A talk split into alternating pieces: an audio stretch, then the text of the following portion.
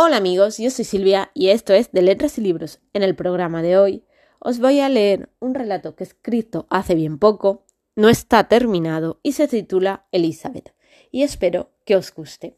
Escuchar los pájaros de, siempre era lo que la relajaba Elizabeth y sobre todo en un día duro.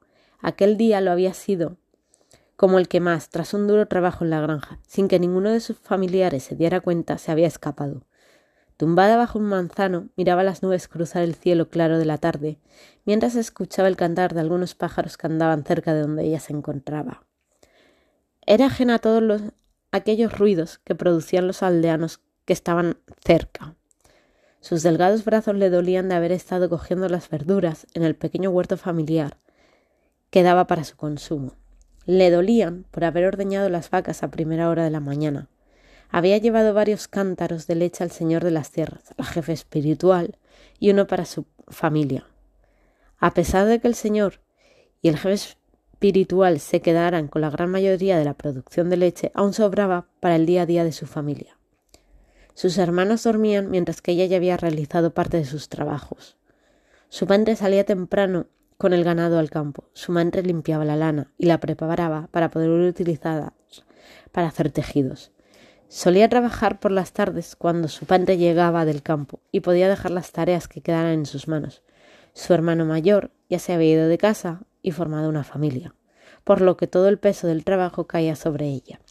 Annie era la que las seguía y su única hermana. Era presumida, glotona, siempre que podía se escabullía de sus tareas domésticas, que era casi siempre.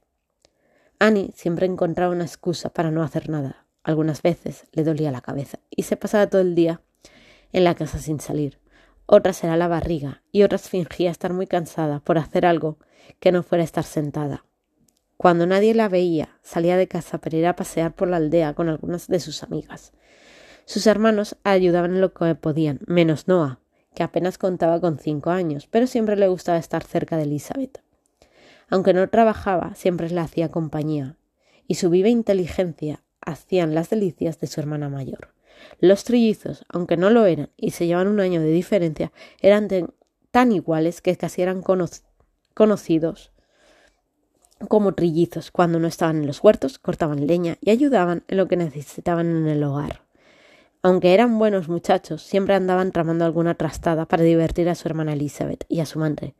El foco de sus bromas solía ser Annie, pues ninguno de los tres sentía aprecio por ella. Aun siendo una gran familia y pagando tributos, podían dar las gracias, ya que podían salir adelante gracias a su trabajo en el campo y con los animales. No se podía decir lo mismo del resto de aldeanos que apenas podían sobrevivir. Aunque ellos no eran de la élite, eran afortunados, y siempre y cuando las cosechas fueran buenas y los animales no contrajeran ningún tipo de enfermedad. Era sabido que algunas familias habían tenido muchos problemas tras una mala cosecha.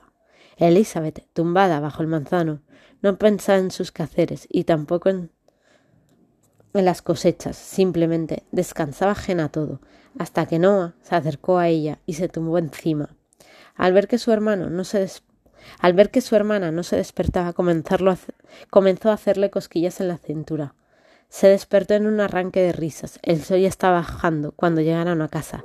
Su madre trabajaba en la lana, mientras que su padre preparaba la cena para la familia. Los trillizos guardaban el ganado y su hermana seguía tumbada en la cama. Bueno, como he dicho, es un breve relato que está sin acabar.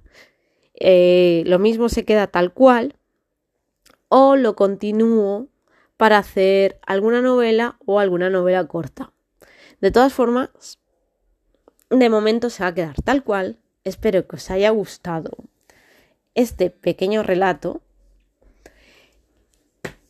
Y os comento que sigo con mi lectura Armadale de Will Collins, que, bueno, no os voy a decir nada hasta que no lo termine de leer, porque creo que ese libro va a necesitar un gran podcast.